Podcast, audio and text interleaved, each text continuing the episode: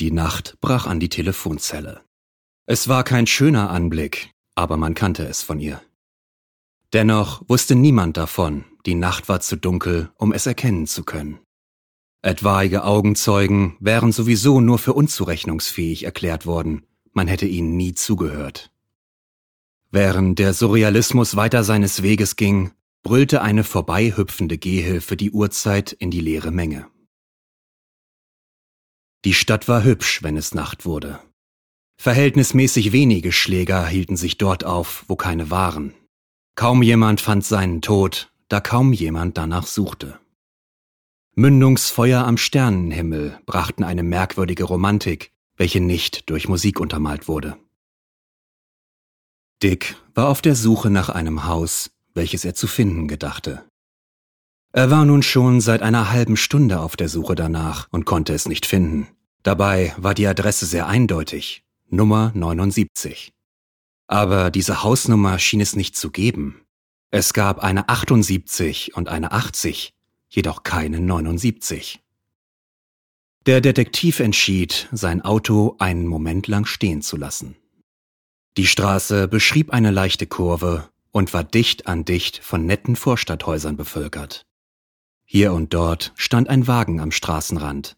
Laternen erleuchteten die Gehwege, welche auf beiden Seiten liefen.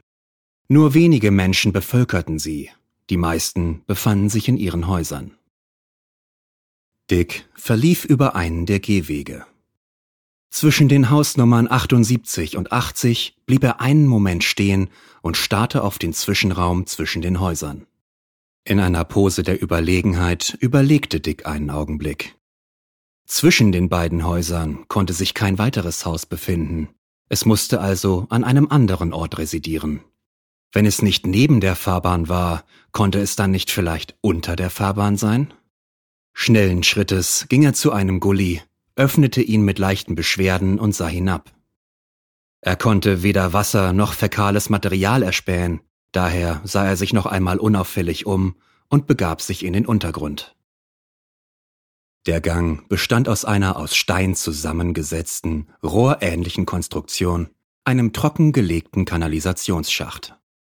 An der Decke waren von Zeit zu Zeit schäbige Lampen angebracht, welche den Gang aus der Dunkelheit erretteten. Aus der Ferne vernahm Dick das Geräusch fließenden Wassers. Offensichtlich war das Abwasser also umgeleitet worden, vermutlich durch den Fluss, welcher ansonsten völlig frei von Schuld die Stadt durchzog. Da der Gang auf einer Seite mit einem großen Gitter blockiert war, folgte Dick dem Gang in die andere Richtung. Sich immer wieder umschauend, spähte er an Abzweigungen um die Ecken, um nicht entdeckt zu werden. In der Ferne hörte er immer wieder Stimmen und Zigaretten, doch er war hart und kannte das Spiel.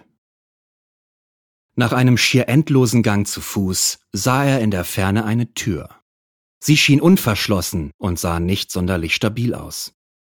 Außerdem erweckte sie den Eindruck, fehl am Platz zu sein, da sie aus braunem Schimmelholz gefertigt war.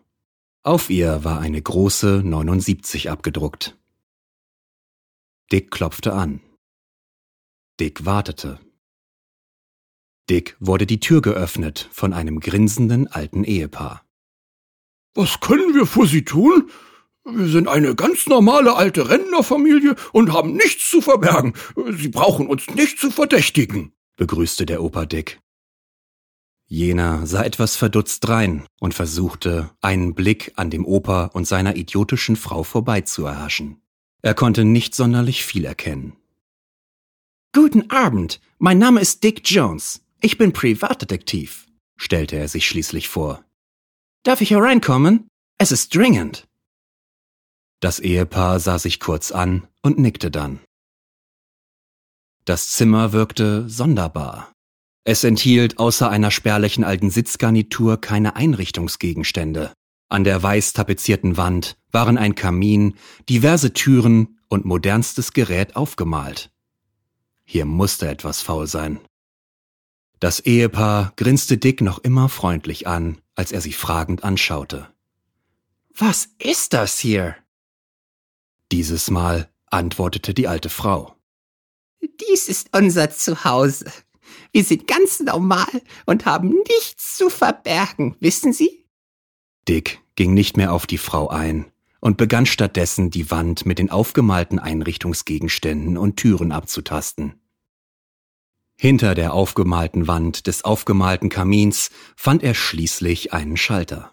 Gerade war er im Begriff, ihn zu drücken, als er hinter sich ein Klicken hörte und erblickte, wie die alten Personen je eine Waffe auf ihn richteten. Tut uns leid, begann die Frau. Aber Sie wollten sich ja nicht abschütteln lassen. Während sie abzudrücken versuchte, konterte Dick urplötzlich mit einem gebrüllten Buh zusammen mit einer schäbigen Grimasse. Sein Plan ging auf. Die alten Leute erschreckten sich so stark, dass sie auf der Stelle umfielen. Sie zerflossen in flüssiges Metall und verschwanden. Dick nahm eine der Waffen auf und steckte das Magazin der anderen ein, bevor er schließlich den Knopf im Kaminschacht drückte. Dick wich schlagartig einen Schritt zurück, als der aufgemalte Kamin sich plötzlich in seine Richtung zu bewegen schien. Glücklicherweise war es nur eine Art Täuschung. Es war nicht der Kamin, der sich auf ihn zubewegte, es war die gesamte Wand.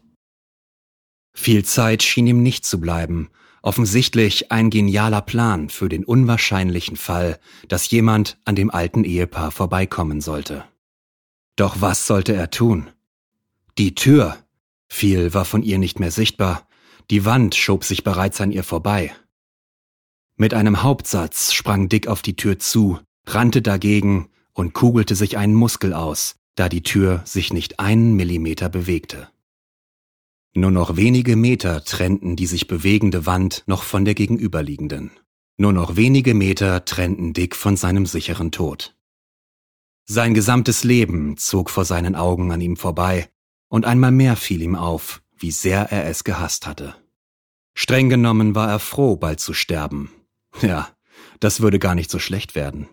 In seinem Augenwinkel sah er bereits ein weißes Licht. Als er jedoch darauf zugehen wollte, flackerte es noch ein paar Mal und wurde dann von der Wand zerquetscht. Genau wie Dick.